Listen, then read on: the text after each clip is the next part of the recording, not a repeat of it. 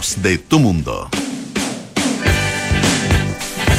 Muy buenas tardes, ¿qué tal? ¿Cómo están ustedes? Bienvenidos a una nueva edición de Aire Fresco aquí en eh, Radio Duna. Estamos como siempre en el 89.7 en Santiago, 104.1 en Valparaíso, 90.1 en Concepción y 99.7 en Puerto Montt. Nos pueden escuchar también en el canal 665 de BTR, pueden utilizar nuestra aplicación Radio Duna o entrar a duna.cl donde está absolutamente toda nuestra programación. En la música, los programas, las entrevistas, las opiniones, absolutamente todo. También en duna.cl bueno, está nuestro streaming, así quieren ver los programas, no solo escucharlos, sino que los quieren ver, bueno, ahí duna.cl. Y eh, también está nuestro podcast, lo mismo que en Apple Podcast, Spotify y las principales plataformas de podcast. Hoy, como buen día jueves, tenemos panoramas con Francesca Ravizza y también vamos a escuchar, eh, o sea, a conversar con eh, una entrevistada muy, muy interesante. Eh, fíjense que ella eh, instaló, creó la primera fábrica de acuarelas artesanales acá en nuestro país.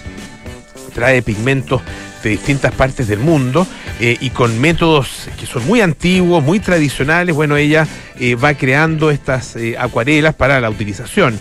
Eh, por su, por su parte, digamos, y también eh, por parte de eh, otros artistas. Em, ella es artista visual em, y, bueno, creadora también de esta fábrica, además de ilustradora natural- naturalista. Si ustedes tienen buena memoria, estuvimos con ella hace algún tiempo hablando justamente de em, ese trabajo de ilustración, de, sobre todo de, plantas, también de animales, particularmente de plantas, la ilustración naturalista que ella realiza. Geraldine Mackinnon estará con nosotros en algunos minutos más aquí en Aire Fresco.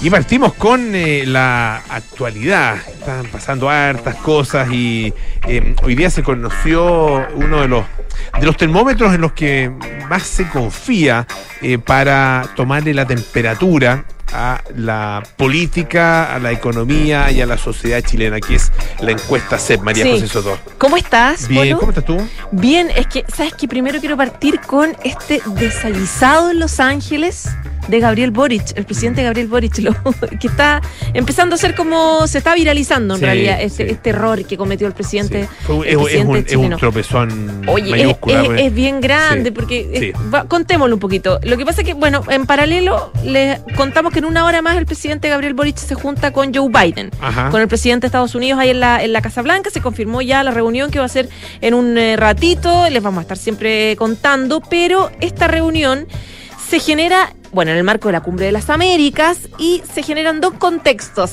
El primero, que eh, hubo emplazamientos que hizo ayer eh, y hoy día Gabriel Boric por país, los países que fueron excluidos de esta Mm. cita, que son Venezuela, Cuba y Nicaragua. Eh, recordemos que el argumento que se da es no respetar los principios democráticos de la misma Carta Interamericana.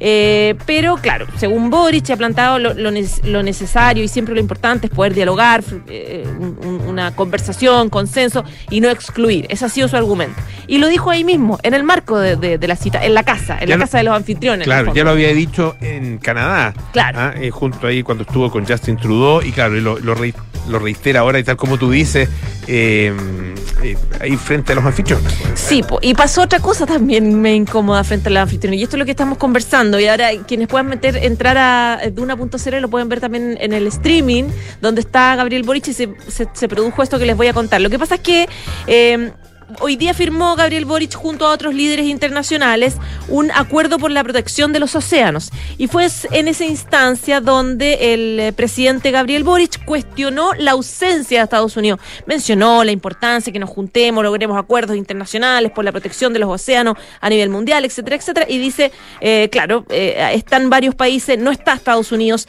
pese a que tenía al lado, Alex, pero al lado te digo como entre nosotros dos, digamos, esa es la distancia, porque había, era como un, un panel, digamos, los que pueden estar viendo, es un panel. Y estaba al lado el ex eh, secretario de Estado de Estados Unidos, que John Kerry, que estaba precisamente representando a la Casa Blanca, al gobierno de. Estados Unidos. No estaba, que, no, no estaba, no estaba ahí eh, representándose a sí mismo, digamos. No, pues No estaba porque le, representando. claro, Claro. porque En- le interesan los océanos a él personalmente. Bueno, Claro. pueden interesarle además. Claro, Pero- entonces lo que pasó fue que eh, el te- Boric termina su discurso y después le llega un papelito un papelito un poco y alguien se le acerca y le dice, eh, presidente, le ha dicho, presidente, está John Kerry acá, él es de Estados Unidos. Entonces ahí eh, Gabriel Boric lo aclara y dice, bueno, quiero decir que en realidad yo me estaba refiriendo a otras potencias, a India, China, no sé qué, eh, y eh, no quería recordar, quería aclarar que sí está acá el representante, no sé qué, de Estados Unidos, John Kerry, no sé qué. Y John Kerry lo agarra para el deseo y le dice, eh, bueno, yo lo que quiero saber es dónde está la cerveza. A propósito de la visita que tuvo en Claro, Canadá, yo- que se, tengo jun- una sola se- pregunta, se juntó en ¿dónde un barcito con el, con, con What the beers? Claro. Oh. Entonces, claro, ahí quedó. Es que, es que el error fue muy. Lo voy a decir, tal vez fue muy soberbio, pero fue como un poco amateur. De, y John Kerry lo dejó como un cabro chico, como un cabro chico que se fue a tomar cerveza, en el fondo, con, con su amigo Canadá. Entonces, como. Fue, Si fue alguien agrega y no sé exactamente que una, una mujer que está ahí dice, ah, una cerveza canadiense. Una cerveza canadiense, claro, Mm. por la talla de la famosa foto donde fueron a un Claro. bar con, con Justin Trudeau. Que tiene que ver también con el, el concepto de la diplomacia de la cerveza. Ah, eh, a lo mejor estoy, estoy yendo más allá de lo que, de lo que corresponde para, para eh, por la referencia que hace eh, John Kerry, pero, pero el- la diplomacia de la cerveza eh, es un concepto que se, se usa en, eh, en Estados Unidos y lo usó, lo usó mucho Obama. Ah, eh, que tuvo ahí un, en algún minuto eh, una hizo un intento de abuenar a dos personas que habían tenido que bueno, bueno, una, una historia larga eh, y se juntó con ellos a tomar cerveza entonces ahí se hablaba de la diplomacia de la cerveza Ya. Ah, eh, a lo mejor también John Kerry hizo Puede alguna ser, referencia a eso, no sé. Yo creo que no había, no, no, no creo que haya habido una mala intención en términos de, de, de- ¿De ningunearlo? de- no. no, De echar no, una broma. No, yo creo que era como, creo que, que lo hace de buena, lo hizo de buena onda. de tener me parece sentido. a mí. Pero fue, Me pero, se- se- Pero- claro, recordemos que es, eh, es- si uno busca la prensa internacional, Boric está ahora haciendo las, las notas de redacción que son escritas sobre Boric parten por es el presidente más joven de la cumbre. Mm. O sea, ese es el contexto un poco. Es, es un, es un joven, muy joven presidente, que además se sacó una foto con eh, Justin Trudeau en una cervecería con su camisa de. Yo ya con su camisa leñador. O sea, un poco. Y claro, si yo se le hago el link, vamos a criticar a Estados Unidos delante de Estados Unidos, y Estados Unidos te dice, estoy aquí. a lo Mejor anda a tomar cerveza, no sé, me quedo con esa, por lo menos esa, es mi- no, esa esa- es mi lectura, Esa es una, es, es una de las lecturas posibles. Y la otra puede ser más benevolente de mi parte. eh, De como la buena de- onda. Claro, de buena onda. Invítame una cerveza y, tomamos y- una y nos cerveza y, no- abuenamos. y nos abuenamos. Claro, Ah, sí, puede nos- ser, nos abuenamos puede con una cerveza. Sí, Ah, la sí. diplomacia de la cerveza. La no sé. diplomacia de la cerveza. Bueno, Anda nunca lo vamos a ver, pero de todas formas fue, fue in- ingrato el, ingrato el momento. Sí, porque hay, hay eh, eh, y es imposible no recordar, ¿no es cierto?, algunos de los de, de los que, que no eran impases eh, importantes, sino que más bien chascarros. Eh, algunos de ellos, claro, efectivamente, a uno le dan un poco de vergüenza, para ser bien franco, Algunos de, de Sebastián Piñera. O sea, cuando se Sí, sienta, cuando se sienta en el en salón oval. en el escritorio, del el escritorio. presidente. Y, alguien, Barack y Obama. después le preguntan a, no sé si fue el mismo Piñera o, u otra persona que le preguntó si mucha gente había hecho eso, dijo, no, primera vez que, Primera vez. sentarse. en la- o cuando le cuando sacaba el papelito, o cuando le llevó la Papelito de esa, los 33. esa foto, el papelito 83, o le llevó esa foto, eh, esa, esa- esa especie como de, de Photoshop de, de, esta- de Estados Unidos, no sé, la bandera de Estados Unidos, se la sí. llevó Donald Trump.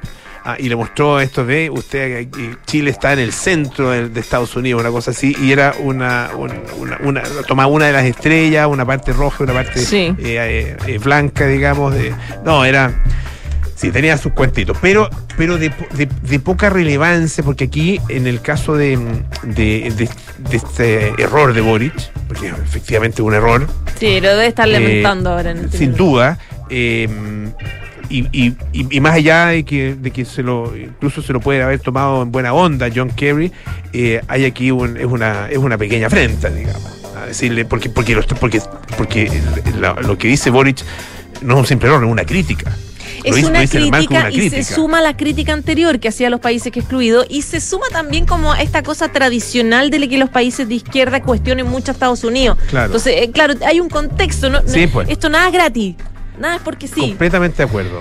Así Sí. que bueno, Ya, alcanzamos, es que no un-. ¿Alcanzamos un- la CEP o un no? minu- A la- un- rapidito. Un, un minutito la encuesta CEP, que tampoco es muy buena para el Tampoco presidente. muy buena, ¿no? ni para el presidente ni para la convención para la constitucional. convención, claro. Fue bien importante. Est- Esta CEP es importante porque es una suerte de oráculo, tiene mucha credibilidad a propósito de su margen de error. Esta, esta encuesta se hizo entre el 13 de abril y el 29 de mayo, 1.355 personas, mayores de 18, 126 comunas del país. Y eh, ojo que no midió la cuenta pública, donde sí tuvo una muy buena evaluación en distintos sondeos Gabriel Boric. Ahora, Dicho esto, él sacó un 32% de aprobación, un 49% de desaprobación. La delincuencia es eh, el tema que más preocupa ahora a los chilenos. Hay que contextualizar que en esos días eh, había pasado lo de Estación Central, a propósito de la muerte de esta periodista, eh, lo, de, lo de la macrozona sur, también había esta, esta sensación, acuérdense que los sondeos son siempre como la foto del minuto, estaba esa sensación un poco de que estamos sobrepasados por el tema de la delincuencia. El 50% piensa que es el principal problema del gobierno y esta consideración eh, también se suma a la idea de que la violencia en un 15% es el principal problema, en el contexto que yo te digo, Estación Central, Araucanía y bueno, los problemas que estamos viviendo eh, ahora. Em, eh, pensiones y salud, también el 33% considera que son un tema relevante. El 83% cree que Chile está estancado o en decadencia. 83. 83%. Esto porque el 51 piensa que está atascado y el 32 en decadencia. Si lo sumas, 83% de que tiene una visión súper pesimista de cómo le debe ir a Chile. Eh, de hecho, el 27% cree que su situación personal económica es mala o muy mala. Y eh, creció también el porcentaje de quienes piensan que la economía va a ser peor o mucho peor. Eh, de hecho, pasó de un 10% a un 22%. Y quienes consideran que la economía va a ser mucho mejor, esto bajó de un 32 a un 28%. Lo otro también importante, el tema del plebiscito del 4 de septiembre. Hay un empate técnico. Lo que uno pensaba que al principio, que era el apruebo era arrasador, como lo fue en la elección, que sacó casi el 80% de, de votos. Ahora, según la, mm, encuesta CEP, eh, hay un empate técnico entre el 25% que votaría apruebo y el 27% que votaría rechazo. Cerrémonos un poco, centrémonos en lo novedoso, que es el aumento del rechazo, donde el 59% de los que votaría rechazo dice que lo haría por las características y el trabajo de los convencionales. O sea, aquí hay un tema de la popularidad de lo- los convencionales que han hecho este, este, este borrador. El 10% de los que vota rechazo dice que el borrador perjudica a Chile y también eh, hay un porcentaje de gente que dice que el trabajo quedó en, malas condiciones. Por lo tanto, claro, acá eh, en la explicación de, de la CEP no- nos plantearon un poco que eh, lo que tiene que pasar de cara a la campaña es que los convencionales se replieguen un poco, que se echen un poquito, que estén un poquito en silencio y otros personajes más populares o con más credibilidad o la ciudadanía empieza un poco a hacer la campaña si es que efectivamente eh, hay o, o- o quieren mantener la posibilidad de, eh, eh, clara del, del apruebo. Pero claro, eh, es, con- es confuso. Y también hay una hay mucha duda respecto de la confianza que tengan en la convención, porque dicen que un 36% dice que bajó, que va a resolver los problemas, un 26% que deje, deje, va a dejar las cosas igual, un 29% que probablemente va a empeorar la situación. Entonces hay, hay como un- un- una desconfianza, o sea, de eso se lee, una desconfianza a la pega de la Convención Constitucional y de los convencionales también. Ya, pues, viste que salió un proyecto de ley de Gael Yomans, la diputada Gael Yomans, para mm, que, que uno no puede dejar de vincularlo con eh, los resultados de las encuestas en relación con el plebiscito del 4 de septiembre próximo. Es un proyecto de ley de reforma constitucional para eximir del pago de multas por no votar en el Ah, mira. plebiscito de salida de la nueva constitución a personas mayores de 75 años. a, eh, cuidadoras y cuidadores de personas que requieren de cuidados intensos respecto de su salud. Mira, Ha sido, ha sido recibido con mucha suspicacia este proyecto, claro. obviamente, porque efectivamente el rechazo mientras eh, es mayor en la medida en que va aumentando la edad de las personas. claro, es más, más, con- o sea, más conservador en el fondo, esta necesidad de conservar lo que está, lo que es seguro, Claro. de todas maneras. Ya pues José, Ya pues, muchísimas gracias. un ¿ah? abrazo. Hoy una, una noticia preocupante para eh, el- una de las maravillas tecnológicas que eh, ha sido eh, puesta eh, en marcha en el último tiempo, que es el telescopio espacial James Webb. Ah, eh, ¿Se acuerdan cuando fue el lanzamiento del telescopio y que tenía que llegar a un, punto exacto en el, en, eh, en el espacio? Era bueno, es, bien espectacular todo lo que tiene que ver con James Webb. Pero fíjense que a finales de mayo recibió el impacto de un micrometeorito y resulta que el micrometeorito no era, no era tan micro, era un poco más grande de lo que mm, se esperaba y causó efectivamente algunos daños eh, detectables en uno de los 18 segmentos del espejo primario de la nave. ¿Se acuerdan ustedes que se, despliega a este espejo que está como armado, una especie como, como doblado, así, una especie de origami? Ahí se despliega. Es, increíble el proyecto del James Webb. Bueno, esto significa que el equipo de la misión va a tener que corregir la distorsión creada por el golpe, pero la NASA dice que el telescopio sigue funcionando a un nivel que supera todos los requisitos de la misión. Este es un, proyecto de 10 mil millones de dólares. 20 años de trabajo aproximadamente.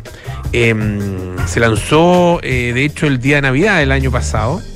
em, y de ahí se, bueno, se, se somete, ¿no es cierto?, a este proceso de despliegue que es muy complejo eh, y llega alrededor de un 1,6 millones de kilómetros de la Tierra. Em, ahora, claro, el, eh, telescopio James Webb ya ha sido golpeado por al menos eh, cuatro micrometeoritos ah, diferentes, según eh, publica el blog de la NASA, pero todos ellos dicen que eran muy pequeños, ah, del tamaño de lo que se esperaba eh, que iba a encontrar el observatorio. Es un micrometeorito o meteoroide, es un pequeño fragmento de un asteroide. Ah, eh, y que son muy chiquititos, son, dice, eh, más, pequeños que un grano de arena. Pero el que golpeó eh, el James Webb en mayo pasado era un poco más grande que eso, no se especificó exactamente cuál era su tamaño. La NASA admite el golpe, esto fue entre el 23 y el 25 de mayo, y bueno, ha, como les decía, provocado un, eh, un efecto que es detectable, pero es muy marginal. Eh, en los datos y puede ser corregido entonces a través del análisis de los datos que se realiza. Otra cosa eh, completamente distinta, una, una, mm, una historia eh, antigua. Eh, una, se encontró una herramienta en el sur de África que tiene unos 65 mil años de antigüedad. Ha sido descrita como una especie de navaja suiza. Ah, eh, no se imagina una navaja suiza, sino que algo, algo similar, digamos, una, al- al- algún tipo de, de- de filo ah, eh, con una empuñadura. Pero lo interesante de esto es que prueba que los antepasados del Homo sapiens se comunicaban perfectamente entre sí.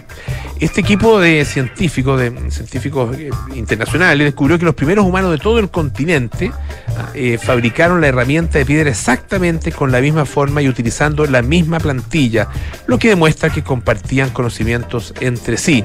Ah, em, estos artefactos se les conoce efectivamente como navaja suiza de piedra em, y la fabricaban con una especie de plantilla eh, y se utilizaba la misma plantilla y tiene las mismas características con grandes a lo largo de grandes distancias. Ah, em, se produjeron en grandes cantidades, dice esta, este tipo de herramienta entre el año, no el año, entre 60 y 65 mil años atrás. Lo interesante es que, tal como les decía, el hecho de que eh, los habitantes del sur de África decidieran fabricar estas herramientas con el mismo aspecto indica que debían estar socialmente conectados. Esto lo plantea Amy Way, que es eh, arqueóloga principal de este proyecto de investigación. Ella trabaja en el Museo Australiano y también en la Universidad de Sydney. Lo realmente emocionante este hallazgo es cuenta es que nos da prueba de que hubo una conexión social a larga distancia entre la gente, justo antes de la gran migración fuera de África que se calcula, se produjo hace unos 60.000 años, de 50, 60, algunas de 40 también, 40.000 años. Bueno, eh, realmente no, sé si alguna vez se va a saber la, fecha exacta pero o el momento exacto, pero más o menos entre 40, 60 mil años ah, tuvo lugar esta, esta gran eh, migración fuera de África y que, bueno, significa que eh, los seres humanos llegan a Europa, que pasan al Medio Oriente, a Asia, a, finalmente llegan incluso a Australia. Interesante la investigación y las, por supuesto, conclusiones que se sacan a partir de ella. Escuchamos a Beck. Este es Dear Life.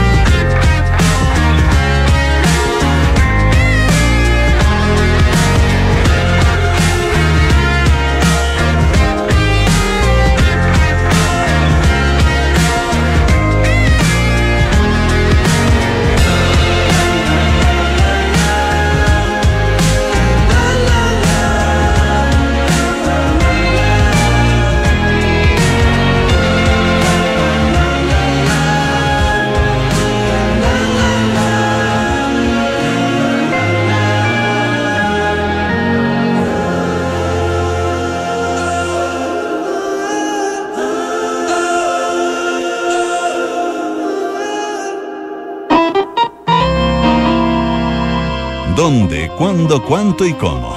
Es hora de panoramas en aire fresco con Francesca Ravizza. Ya está con nosotros Francesca Ravizza para entregarnos algunos buenos datos de panoramas interesantes para los próximos días. ¿Cómo estás, Fran? Muy bien, ¿y tú? Bien, también. Que traigo un, Muy panor- bien. un panorama al aire libre y que tiene relación con el medio ambiente porque junio es el mes del medio ambiente. Ah, mira. Entonces la municipalidad de Providencia está, que, que igual Providencia en general hace muchas iniciativas en el cuidado del medio ambiente, está realizando la primera versión del EcoFest. Ya. Un evento que se va a hacer el sábado y el domingo, entre las 10 de la mañana y las 6 de la tarde, en la Plaza Centenario, frente al Palacio Falabella, que es donde está la Ah, municipalidad, perfecto. Perfecto. Ahí en, en- en Pedro Valdivia. Y tiene la gracia que se va a poder reciclar cosas que los puntos de reciclaje muchas veces no los tienen o es complejo. Por ejemplo, se van a poder reciclar impresoras, monitores, todo lo que tenga que ver con, con tecnología, microondas, electrodomésticos, licuadoras, celulares, hasta refrigeradores van a estar recibiendo Ah, para poder reciclar y también baterías de auto que son tóxicas, no se pueden botar a la basura y también es, un, es bastante complejo, un cacho al final cuando uno cambia la batería y no tiene dónde botarla. Así es. Entonces ellos van a recibir todo este reciclaje y van a encargarse de llevarlos a una planta de tratamiento que es una planta además de desarmaduría y separa todos los compuestos. Además va a haber un stand que se llama Pilcha por Pilcha Ya. donde va a haber trueque de ropa. La única condición es que obviamente esté en buen estado Buen estado y limpia. y limpia. no, que oye, yo tengo esta blusa, te la saca Claro. y, y la cambias por una polera. No, eso no. Bueno, a lo mejor también. A lo si mejor es que, sí, bueno, Si que sí. no hayas quiento, Claro, pero si tú, pues, tú vas a llevar ropa, tiene que estar en buen estado y, claro. y la ojalá. cambias por otra. Por otra pilcha. Ya. Ahora, yo no sé, bueno, ahí uno puede entrar a negociar. Pilcha por pilcha, oye, te paso dos de estas por esta que es de mejor marca. Puede ser. También, sí, o sea, sí, se puede prestar para eso. Yo creo que ya es ahí Trueque. parte del trueque, ah, trueque. Sí, pues. Así que va a estar muy entretenido y además va a haber puestos con más de 20 emprendedores que son emprendedores que venden productos sustentables o que hacen artesanía o artículos a base de artículos reciclados, como por ejemplo, va a haber orfebrería fabricada con fibra natural de hoja de ñocha, Ya. que hacen artesanía, hacen canasto, hacen cuerda, es muy muy bonita, la estuve, yo no ubicaba la ñocha, así que la, la googleé Ya. es como blanca, es súper bonita. No, no es como el mimbre, es una fibra vegetal un poco más elástica. Perfecto. Van a haber jabones artesanales, van a haber muñecas de trapo, plantas, cerámica, así que va a estar muy muy entretenida para poder comprar, ver y además van a haber talleres para, en base a la ropa reciclada, gente que te enseña a hacer bolsos con los jeans.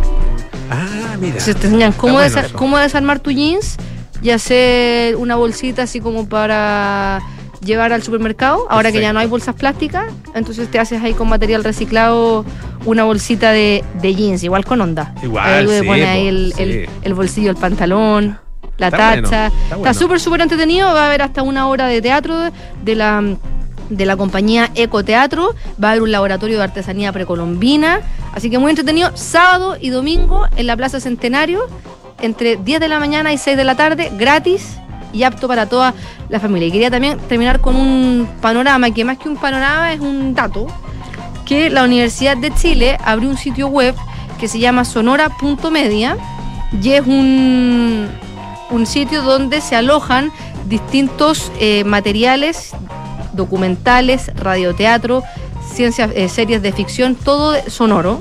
Ya. Hay actores, yo estaba eh, escuchando algunos cuantos y está Pancho Melo, es una de las voces que está ahí. Esto lo organiza la, la Universidad de Chile, la Facultad de Periodismo de la Universidad de Chile. Acaba de estrenar 12 obras. Hay una, por ejemplo, que se llama Bemba, ya habla sobre este pueblo afrodescendiente que vive entre Arica y Azapa y que tiene hace 400 años llegaron a nuestro país en el marco del el periodo esclavista español y mucha y se fue perdiendo dentro como de la mitología y del boca a boca. Ellos sabían que eran de raza negra, eh, entrevistan a personas que son descendientes de, de, de los Bemba y eh, dice, nosotros sabíamos que éramos negros, pero no sabíamos que veníamos de África. Ellos tenían, hacían relación más con el pueblo, con pueblos indígenas de Perú. Ya. Y había Ah, como, un, mira. como un desconocimiento y había uno que decía, bueno, hay una, no sé, hay una prima mía, una tía mía que se llama, mm, no me acuerdo el nombre, pero era un nombre de un lugar de África.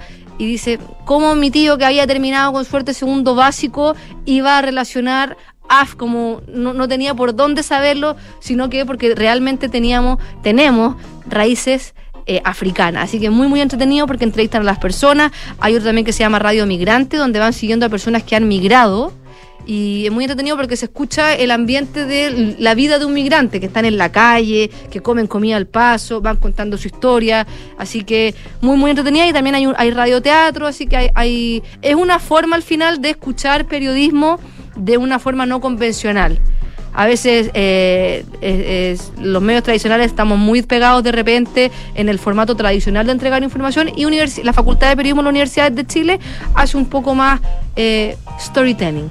Está bueno, ¿ah? Súper, súper Está entretenido. Muy interesante. Ya, pues, excelente. Francesca Ravizza, muchas gracias. Que estés bien, Polo. Tú también.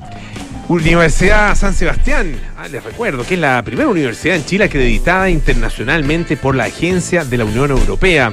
Universidad San Sebastián, una gran universidad que avanza y crece. ¿Estás buscando casa o departamento para arrendar? ¿Por qué no comprar en Inmobiliaria FG que te entrega un apoyo de hasta el 10% del pie? Un plan de pago a tu medida, entre muchos beneficios más. Descubre sus más de 25 proyectos a lo largo del país en inmobiliariafg.cl. Hacemos una pausa, volvemos con más aire fresco. Esto es Radio Duna.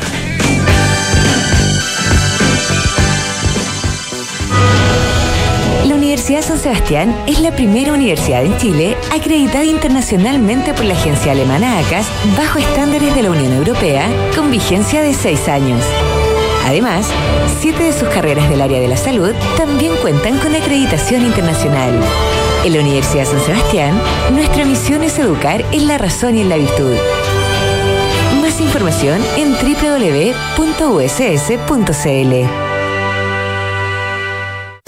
Enfrentar el cambio climático es tarea de todos. Duna, por un futuro más sostenible. Las energías eólicas offshore siguen avanzando, y es que su principio básico de instalar los aerogeneradores mar adentro entrega un prometedor futuro de generación en países con una alta densidad de población y bajas posibilidades de encontrar un lugar apropiado en tierra. En este escenario, Acciona Energía se ha incorporado como principal accionista de la compañía francesa Eolink, que desarrolla proyectos de energía eólica marina flotante. Juntos ya trabajan en un prototipo que será instalado frente a la costa de Croisic, en Francia. La propuesta reemplaza el mástil del aerogenerador por una estructura piramidal de cuatro brazos, incluyendo un sistema de rotación para cambiar su orientación según la dirección del viento, optimizando así costos y maximizando su rendimiento. Acciona, expertos en el desarrollo de infraestructuras sostenibles para recuperar el planeta. Hola, hijo. Oye, papá, ¿andas por tu casa por casualidad? Nos escapamos con tu mamá a la playa. ¿Pasó algo? Oh, de veras, es que no recuerdo si dejé la puerta trasera con llave. Ay, José, ya ahora que te ponga una alarma, así cada vez que sales quedas tranquilo. Mira, con Verisur lo puedes revisar desde la app. Sí, lo sé, de esta vez no pasa. Llamaré ahora mismo. Chao. Protege lo que más quieres con alarmas Verisur. Llama al 600-385-0003 o calcula online en verisur.cl. Activa Verisur. Activa tu tranquilidad. 3 de marzo de 2020, primer caso de COVID-19 confirmado en Chile. 31 de mayo de 2022, más de 3 millones de casos confirmados. Y mientras el COVID siga, la protección a tus trabajadores también. Seguro obligatorio COVID-19 de Vice Vida. Más de un millón de personas ya están aseguradas. Contrátalo por solo 4.200 pesos anual por trabajador y protégelos frente a gastos de hospitalización y rehabilitación por COVID-19. Contrata online y reciba al instante tu póliza y comprobantes. Descubre más en vicevida.cl. ¡Ey, ey! Fa- familia, familia, suegra, por favor, atención. Pongan atención que va a hablar el niño. Familia, tengo una noticia que contarles. Después de mucho tiempo, años de esfuerzo, años, lo logré, lo logré. ¡Me compré el auto! Pero ¿cómo tan, güey? Comprarse un auto ya no es una buena noticia. Descubre la nueva forma de suscribirte a un auto en smarticar.cl sin hacer trámites, pagar mantenciones, patente ni seguros. Porque hoy comprarse un auto no es Smarty. Smarticar, tener un auto nunca fue tan fácil. No, pero ¿cómo tan?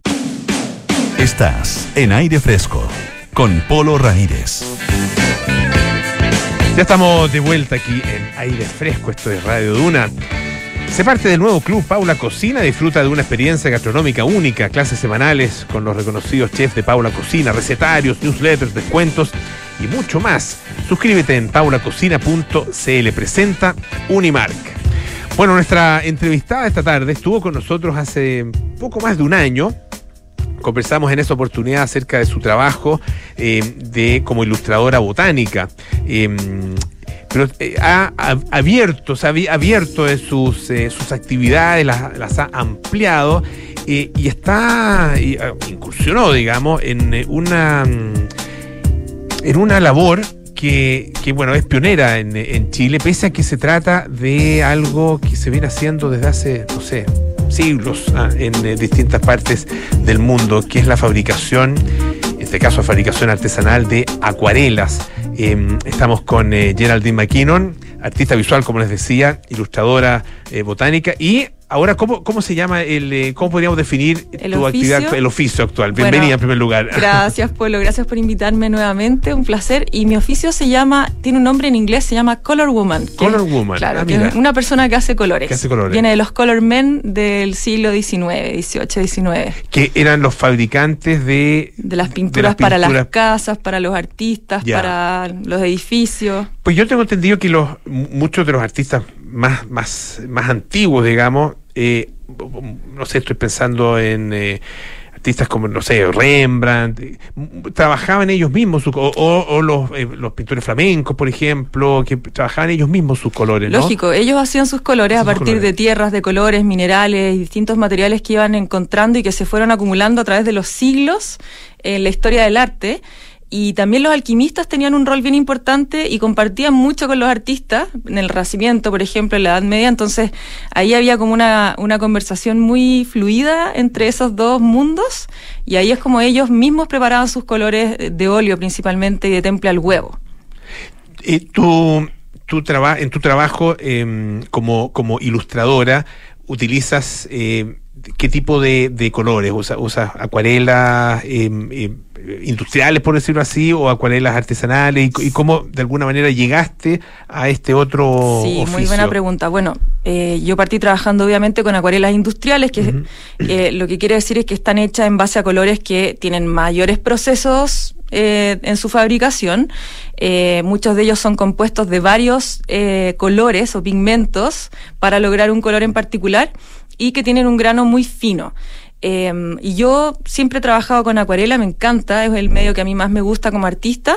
Eh, y para la ilustración científica botánica que yo hago, en general uso los colores industriales porque como es un, un trabajo que tiene que ser tan detallado y tan fino y minucioso, tienen que ser estos colores que tienen muy poquito grano, que son, entre comillas, muy lisos.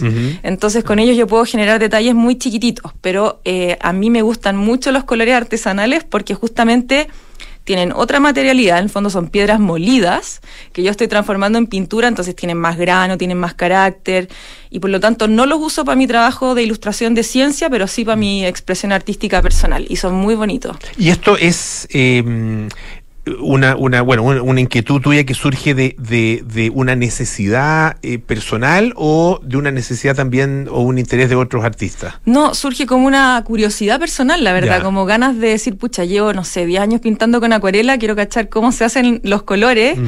y mi, mi idea era como empezar a usar mis propios colores en los trabajos.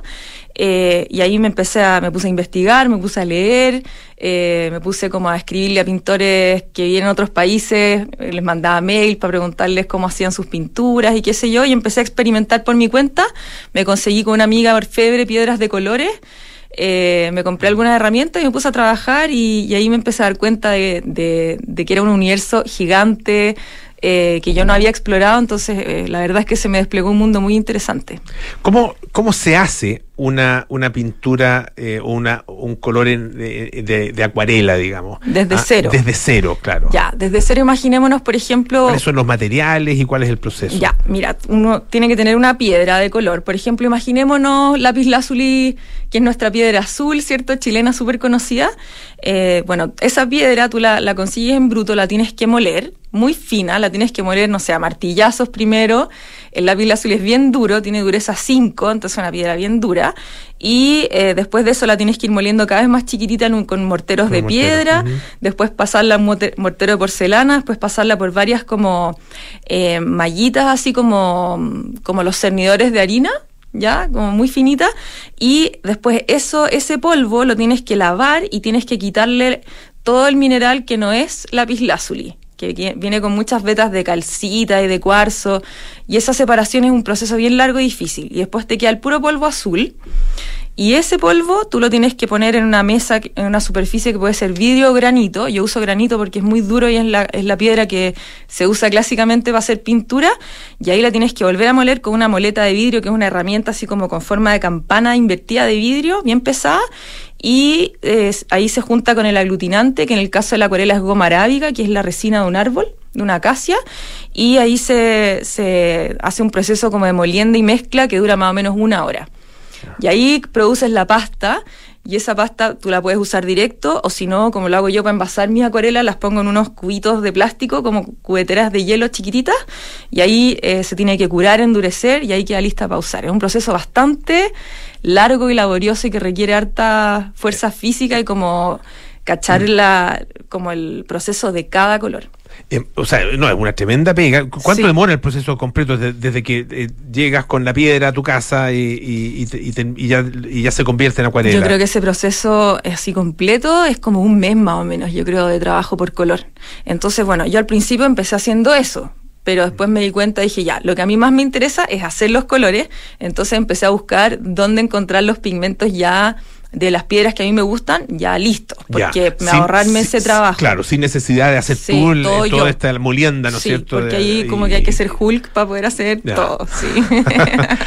Estamos conversando con Geraldine McKinnon, que es artista visual, color woman, eh, ilustradora eh, naturalista o ilustradora eh, botánica. El, cu- ¿Cuál es un poco el objetivo?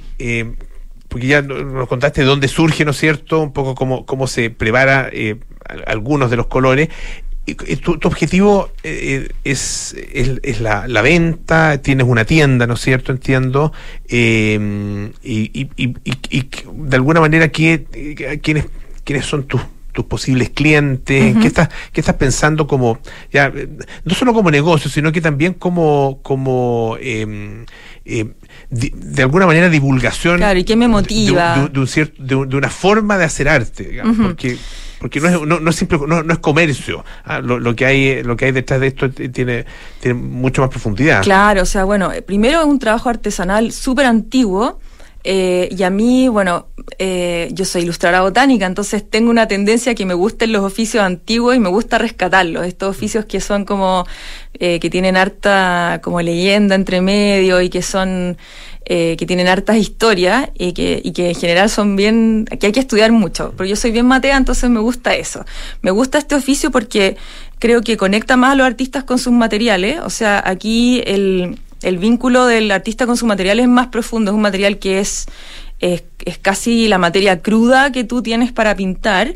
Eso le da un valor a tu obra también y, y al hacer arte yo creo que es superior que el color mucho más industrializado. Es como, es lo mismo que, no sé, la, los cultivos orgánicos versus los cultivos, o la agricultura chiquitita versus la agricultura masiva, por ejemplo. Tiene, tiene ese mismo giro.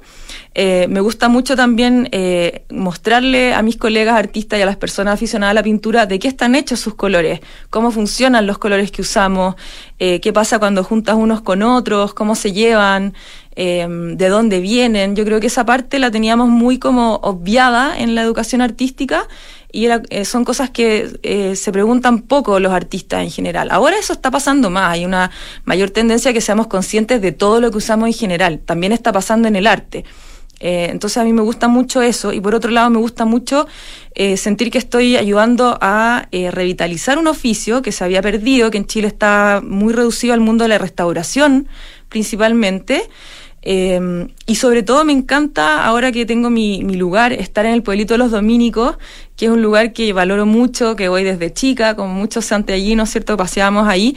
Me encanta estar entre medio de artesanos que llevan ahí 30 años trabajando y que están en las artesanías como la alfarería, pintura, cerámica.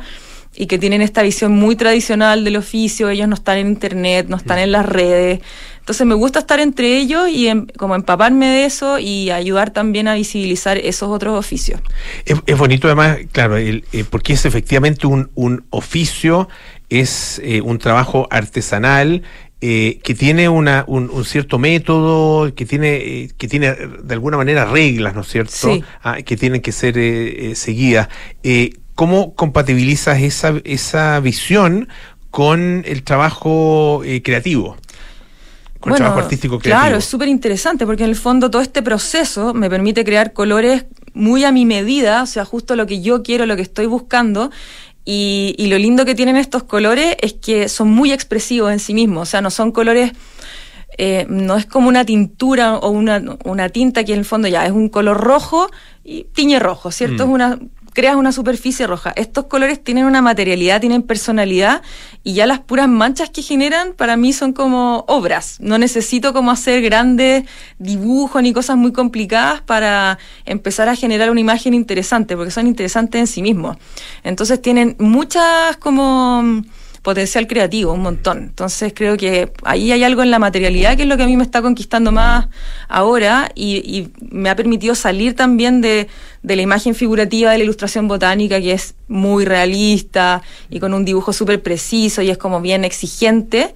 Eh, para uno como artista es como es bastante mm, demandante, en cambio aquí hay más libertad y como que en el fondo uno tiene una mancha y es bella, entonces eh, tiene otro tipo de satisfacción. ¿El, el azul eh, siempre es de lapislázuli o hay No. azules de otros orígenes? Sí, hay un montón de minerales muy lindos azules. Por ejemplo, bueno, yo trabajo con lapislázuli de Afganistán, que es el lapislázuli clásico que se usaba en el Renacimiento, que es muy bonito. Eh, trabajo también con vivianitas. La vivianita es como un, una formación mineral entre barro y cristal, bien rara, que se da en lugares como en, en como en ciénagas, eh, lugares con mucho barro y se forma este barro azul, muy bonito, que también puede ser verde. Eh, trabajo también con azurita, que es como la hermana del lápiz lazuli, que fue uno de los primeros azules que se usó en la antigüedad. Egipto entero está pintado con azurita, Pompeya está pintado con azurita, Roma pintado con azurita, entonces es un azul muy importante. También se da mucho acá en Chile. Eh, ¿Qué otro azul tengo? Bueno, hay azul cobalto, que es un azul que es uno de los azules creados por el hombre, que lo crearon los chinos. No es el azul creado más antiguo que lo crearon los egipcios, pero entonces hay una gran variedad de azules y piedras azules bien bonitas. ¿Y, y lo, el, el- trabajas con, con colores, eh, con un- una, una gama, digamos, eh, limitada de colores? eh, o, o uno puede encontrar eh, mezclas de, de- de distintos colores? No, sé, son, son, son los más básicos, digamos, los típicos que se usan, no, sé, no sé si tienen los mismos nombres, digamos, que en, que en, en óleo, en acrílico. Sí, o sea, tengo una mezcla, tengo una paleta que trata de ser bien eh, ecléctica, si se quiere. Por ejemplo, tengo una gama que son colores históricos, que son estos colores como el lápiz lazuli, la azurita, la hematita, que es una piedra roja, la malaquita, que es verde, que son colores que están catalogados como históricos. Ya. O sea, que son históricos porque son los primeros colores y los más como los pilares de la historia de la pintura en Occidente. Y también en Oriente, pero sobre todo occidental. Y los otros colores que tengo son algunas tierras y colores que son más nuevos, entre comillas, pero igual tienen cientos de años. Eh, y otros que son muy antiguos, pero que no están catalogados como históricos. Y también tengo colores que son de la industria que son colores que son del siglo de la revolución industrial, porque los colores que usamos, que si llamamos industriales, la gran mayoría se empezó a desarrollar en la revolución industrial, que fue cuando la química explotó. eh, entonces, ponte tú, estaba la, la- la industria de las armas, la industria farmacéutica y la industria de la química en general. eh, ahí iban saliendo accidentes que iban generando colores. O también se, se crearon colores para reemplazar colores muy venenosos. Antes las casas estaban pintadas en Inglaterra con colores que tenían mucho arsénico, por ejemplo. Y la gente, o sea, ten-. Bueno, el plomo se usó hasta, el hasta plomo, hasta bueno, el blanco de poco, ¿no es plomo es el blanco Claro. más hermoso que te puedas imaginar, pero es súper tóxico. Mm. Igual que el amarillo, mm, eh, ¿cómo se llama? El, amarillo, ahí está el rojo cinabrio y el amarillo oro pimente, que son colores de arsénico muy venenosos, pero muy lindos. Y bueno, se fueron reemplazando y aparecieron los cadmio, que revolucionaron, por ejemplo, al, a los impresionistas. Los impresionistas pudieron salir a pintar con estos colores súper vivos que son todos los cadmios, y además con el tubo de pintura, que antes no existía. Entonces ellos- los pintores tenían que estar en el taller. Y cuando nace el tubo en el siglo XIX, todos salieron a pintar el paisaje. Entonces, esta industria del color también marcó eh, cómo se fue dando la historia del arte. Hay eh, colores eh, más recientes aún y, artistas. Estoy, claro, estoy pensando a lo mejor es un es una búsqueda de otro tipo. Ah, el, el, eh, el negro de Anish Kapoor, por claro, ejemplo. ese negro que es Ah, súper negro y que parece como un vacío negro Exacto, y que solo lo claro, tiene él. claro. Sí, hay otros que, después inventaron. Claro. sí. Sí, pues hay otros que inventaron O sea, un en- rosado a lo que voy en se- pelea se- se a Anish. Kapoor, sí, Ah, pues. mira, inventaron un rosado y el rosado tiene una patente y el único en el mundo que no lo puede comprar es él. claro, y y, bueno, está el azul de Yves Klein también que él en el fondo agarró el, el azul ultramar y lo mezcló con un aglutinante que hace que parezca siempre como de terciopelo. Entonces también es bien especial. Hace poco también crearon otro azul por accidente, que en este minuto no me acuerdo el nombre, eh, el azul más nuevo, pero sí siguen eh, eh, saliendo colores nuevos. Entonces es una industria que no, que no para y ahora está bien interesante porque con el tema de la, de la salud y la ecología y de, de cómo nosotros tratamos los materiales que nos da la Tierra, se están creando muchos, muchos colores en base a bacterias que alteran el color de ciertos materiales. Entonces hay como una industria del biocolor, están pasando un montón de cosas. Entonces es una, bueno, es un mundo gigante, la verdad, que a mí me dejó como bien impresionada. Estamos conversando con Geraldine McKinnon, que es artista visual, color woman, ilustradora botánica. Eh, ¿Qué pasa con eh, los soportes? Porque me imagino que tal como es, eh, es importante el color, es importante también el soporte, ¿no es cierto? El- en el caso de la acuarela, el papel ah, en el que se el, el que se pinta. Para acuarelas artesanales, ¿son los mismos tipos de papeles? ¿Uno se encuentra con más o menos las mismas características o, o- o tienen otras características? Sí, buena pregunta. Bueno, eh, todas las acuarelas hay que estamos eh, sobre la base que se pinta sobre papel, es un medio que está hecho para el papel. Ahora también han desarrollado algunos como imprimantes, que en el fondo son pinturas blancas que tú puedes poner sobre una superficie de madera o qué sé yo, en otro lado, en una pared, por ejemplo, y que imitan eh, la su- superficie del papel para poder pintar con acuarela. Yo soy más purista y me gusta el papel. Y el papel para acuarela en general tiene que ser ojalá 100% algodón, ya que es un papel que es más como un trapito, parece es como entre, o sea, tiene como otro tipo de consistencia porque absorbe muy muy bien el agua y atrapa las partículas de pigmento entre sus fibras mucho mejor y además que la pintura corre mucho mejor en, en ese tipo de papel y, entre que se absorbe y corre, en cambio el papel que es de celulosa, de árbol, eh, como que la pintura se resfala y no tienes tanto control. Entonces los papeles, ojalá que sean de algodón eh, y ahí cada artista busca si le gusta el papel como más grano, más rugosito, más lisito. Hay un montón de tipos de papeles. A mí me encantan los papeles artesanales también, hechos a mano, porque igual tienen esa, ese feeling eh, distinto que el papel que está hecho en una máquina industrial. El papel hecho a mano es muy bello también, entonces si lo juntas con pintura hecha a mano es una obra así ya ultra sensorial, súper bonita. Eh, Además que, bueno, se pueden hacer papeles de, de muchos de muchos orígenes, digamos. De, Sí, po, que es, sí. bueno, algodón y... Bambú, por ejemplo, ahora una amiga me regaló un papel de bambú de que hacen una aldea en Vietnam súper específica, que es como su papel icónico, y el papel es precioso. Entonces, claro, uno como artista puede buscar en los materiales también un significado y una, una visualidad que le aporta a la obra que es muy distinto que hacerla en un papel eh, común y corriente, digamos. Creo que le agrega un valor.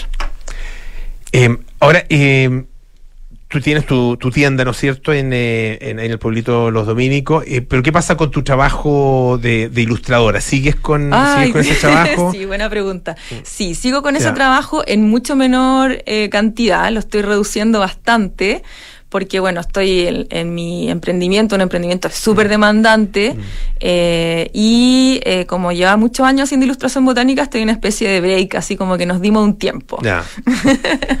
Y Sí, esa- pero estoy pintando ahora una obra para un libro súper importante que va a salir de las plantas del- de la zona central de Chile. Ah, mira. Que lo está haciendo el Jardín Botánico de Edimburgo, eh, con una fundación acá eh, chilena, la Fundación Chilco. Así que estoy aportando también con una ilustración para ese libro. Y eso todo hecho en acuarela, ¿no es cierto? En acuarela, 100%. Ya. No con tus colores, porque ya no. Algunos no- sí, Algunos sí, Ah, algunos sí, claro, colores, ya. porque tengo algunos que son muy muy finos, entonces Ya. están ahí para eso, pero no le puedo meter un color de piedra porque me- los, los escoceses me van a decir, oye, es que este no, porque la- esa planta no tiene grano, me van a decir, así que Ese no corresponde. Bueno, Sí. eh, piedras y agua, piedras y guion bajo agua es eh, la cuenta de Instagram de Geraldine y también está eh, en un sitio web piedrasyagua.com. Sí, así es. Muchísimas gracias por estar con nosotros esta tarde, Geraldine McKinnon. Muchas Muy gracias a ti. tardes. chao, chao. Bueno, nos vamos ya, pues viene cartas notables con Bárbara Espejo, luego nada personal con eh, Josefina Ríos y Matías del Río, terapia chilensis con María José Ochea, Arturo Fonten y Felipe Larraín. Sintonía Crónica Epitafios viene después con Bárbara Espejo y Rodrigo Santamaría. Y nosotros nos juntamos mañana para más aire fresco. Ya en día viernes. Sí, pues se termina la semana, al fin. Quédese en la sintonía de Radio Dura. Chao.